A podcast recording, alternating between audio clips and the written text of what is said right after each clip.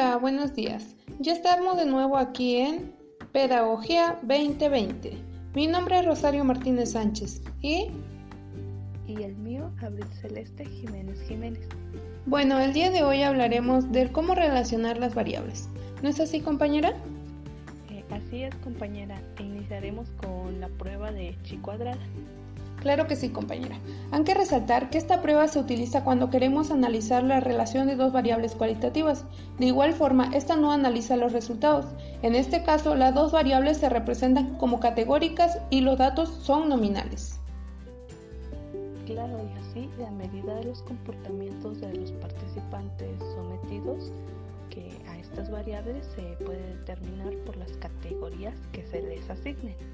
Sí, perfecto. De hecho, esta prueba se trata más que nada de aceptar o rechazar la hipótesis de investigación. Por ejemplo, una hipótesis de investigación sería, si los alumnos participan en un programa de formación de usuarios de la biblioteca, entonces conocerán un mayor número de servicios que ofrece la, la, biblioteca con relación a los alumnos que no participan. Entonces, aquí, ¿para qué sirve esta prueba? Pues para aceptar o rechazar esta hipótesis. Es. Esta prueba determina si existe alguna asociación entre variables cualitativas y si el valor asociado al estadístico de contraste es menor, entonces se rechaza la hipótesis nula. Y también se utiliza para analizar tablas de contingencia y de comparación de proporciones en los datos independientes. Sí, estoy de acuerdo con usted. De hecho, esta prueba puede apoyarse del programa SPSS para determinar el nivel de significancia y comparándolo con el nivel mínimo utilizado por los investigadores de educación, que es el de 0.05. Si el que se determina mediante el proceso del programa resulta mayor que este valor, entonces se puede decir que las diferencias de los resultados son causadas por variables aleatorias y se deben aceptar la hipótesis nula. Pero si el valor es menor, entonces las diferencias son significativas y se puede rechazar la hipótesis nula y aceptar la hipótesis de investigación. Bien, también dentro de esta prueba podemos encontrar que se deben cumplir ciertos requisitos. Eh, por ejemplo, que las observaciones deben ser independientes y que incluso puede perder su eficacia cuando se aplica a más de 50 casos y también de que las frecuencias teóricas o esperadas en cada casilla no deben ser inferiores a 5. Sí, de hecho, la prueba de chi cuadrada pues no es la única. También está en la de coeficiente de correlación para datos de intervalos momento producto de Pearson. ¿Qué nos puede decir usted de esta de este coeficiente de correlación, compañera? Eh, bien, dentro de esta otra prueba eh, podemos encontrar que se utiliza más que nada para estudiar la asociación entre un factor de estudio y una variable de respuesta cuantitativa, es decir, que mide el grado de asociación entre dos variables, pero tomando valores entre menos 1 y 1. Bien, cuando los valores próximos son a 1 nos indican que hay una fuerte asociación lineal y que se puede considerar como positiva. Y cuando los valores son próximos a menos 1 nos indican que hay una fuerte asociación lineal pero que se puede considerar como negativa.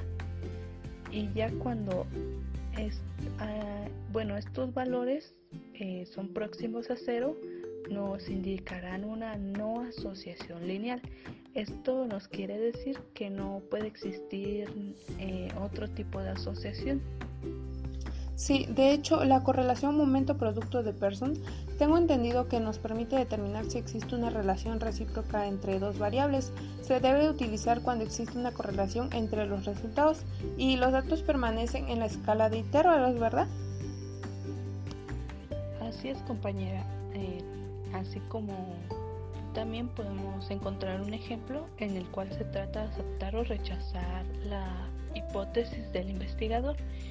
Eh, bien, el problema aquí nos plantea una, la hipótesis del investigador, así como la predicción que supone con algunos resultados obtenidos por algunos alumnos de medicina con el promedio que obtuvieron en el bachillerato y que se puede ver que tiene una correlación positiva con el promedio del primer semestre que ya han cursado. Sí, estoy de acuerdo con usted. De hecho, esta prueba puede apoyarse del programa SPSS para determinar el nivel de significancia y comparándolo con el nivel mínimo utilizado por los investigadores de educación, que es el de 0.05. Si el que se determina mediante el proceso del programa resulta mayor que este valor, entonces se puede decir que las diferencias de los resultados son causadas por variables aleatorias y se deben aceptar la hipótesis nula. Pero si el valor es menor, entonces las diferencias son significativas y se puede rechazar la hipótesis nula y aceptar la hipótesis de investigación. Sí, así como lo mencionas compañera, eh, también podemos encontrar el coeficiente de correlación para datos de intervalo momento producto de Pearson. Eh, aquí la correlación momento-producto de Pearson nos permite determinar también si existe una relación recíproca entre dos variables y se debe de utilizar también cuando existe una correlación entre los resultados y los datos que pertenecen a la escala de intervalo.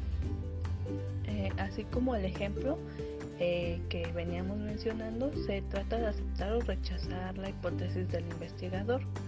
Eh, así como la hipótesis del, del investigador que propone que la predicción supone que los resultados obtenidos por los alumnos de medicina como promedio obtenido en el bachillerato tienen una correlación positiva con el promedio del primer semestre que cursaron.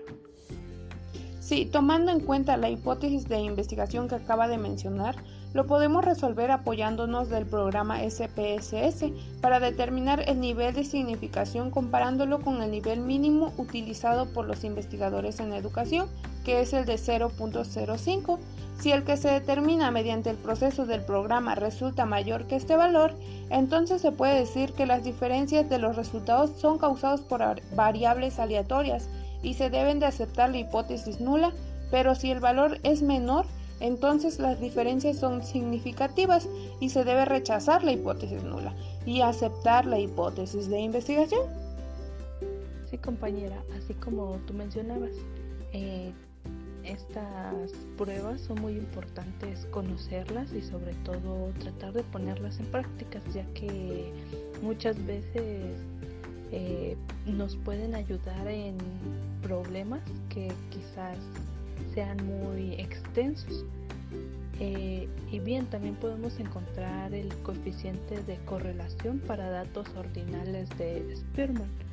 Eh, bien, dentro de este coeficiente de esta prueba, eh, podemos encontrar que la correlación para datos ordinales nos permite determinar si existe una relación recíproca entre dos variables y también se sugiere utilizar, utilizarla cuando existe una correlación entre los datos y los resultados, ah, más que nada cuando son ordinales. Eh, estos datos se colocan por rangos ordenados en relación a la presencia de una determinada característica. Estoy de acuerdo con lo que acaba de mencionar, ¿verdad? La correlación para datos ordinales se trata principalmente en aceptar o rechazar la hipótesis de investigación. Sí, así como lo mencionas, eh, podemos encontrar diversos ejemplos, pero aquí tenemos uno en el cual la hipótesis del investigador nos habla que la predicción supone que la frecuencia con la que participan los alumnos en el salón de clases tiene una correlación positiva con las calificaciones obtenidas. Sí, de hecho, tomando en cuenta el ejemplo que mencionó, ¿verdad? En donde debemos de aceptar o rechazar si la frecuencia con la que participan los alumnos en el salón de clases tiene una correlación positiva con las calificaciones obtenidas y para esto podemos utilizar el programa SPSS, ya que este nos permite determinar el nivel de significación comparándolo con el nivel mínimo utilizado por los investigadores en educación, que es el de 0.05. Y al igual que la prueba de chi cuadrada o las pruebas anteriores, si el que se determina mediante el proceso del programa resulta mayor que este valor, entonces se puede decir que las diferencias de los resultados son causados por variables aleatorias y se debe aceptar la hipótesis nula. Pero si el valor es menor, entonces las diferencias son, son, significativas y se debe rechazar la hipótesis nula y aceptar la hipótesis de la investigación. Aparte, eh, aparte de la correlación para datos ordinales, también está una prueba de análisis de regresión lineal simple, que esta es una técnica que permite predecir los valores de una variable y considerando los valores de la variable x. Sí, así como lo mencionabas compañera, eh, también podemos encontrar que tanto la correlación como la regresión lineal eh, se pueden representar mediante gráficos los cuales son conocidos como diagramas de dispersión. Eh, también en el caso de la correlación, el interés se centra en el saber si existe tal correlación entre dos variables. Y ya con la regresión lineal se pretende ir más allá de la correlación entre las dos variables.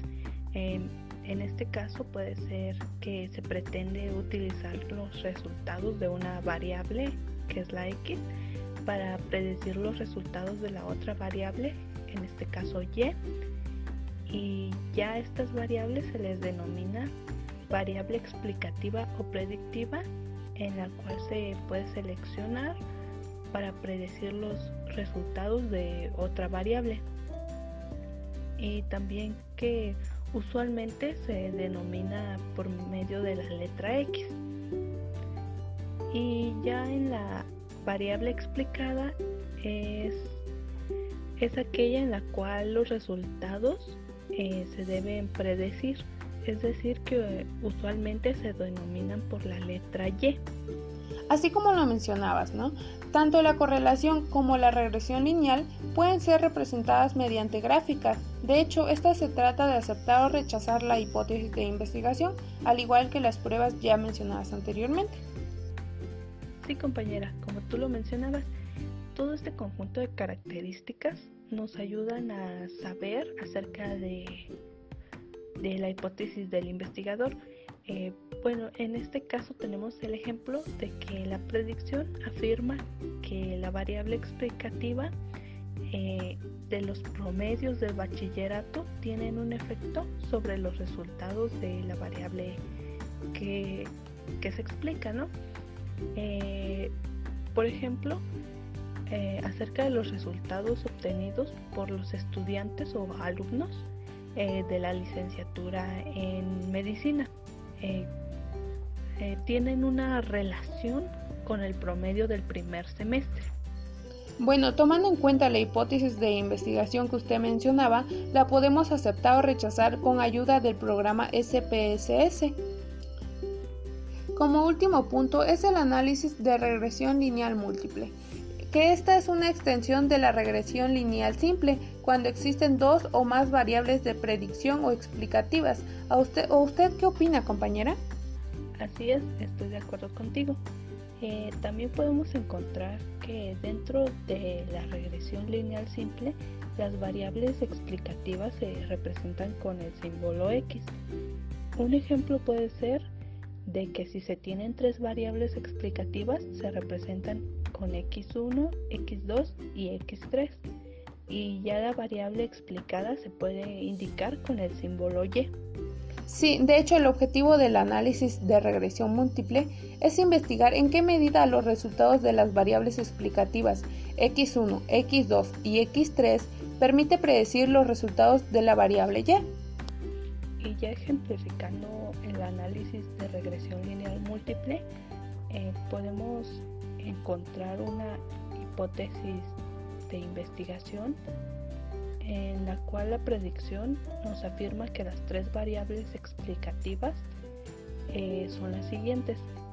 Mm, los promedios del bachillerato, la prueba de aptitud académica y la prueba de lectura en la cual tienen un efecto sobre los resultados de la variable explicada, es decir, sobre los resultados obtenidos por los alumnos de la licenciatura en enfermería como promedio del primer semestre. Muy buen ejemplo, compañera. Bueno, esto fue un poco del cómo relacionar las variables. Espero que les haya sido de su agrado y gracias por escucharnos. Nos vemos hasta la próxima.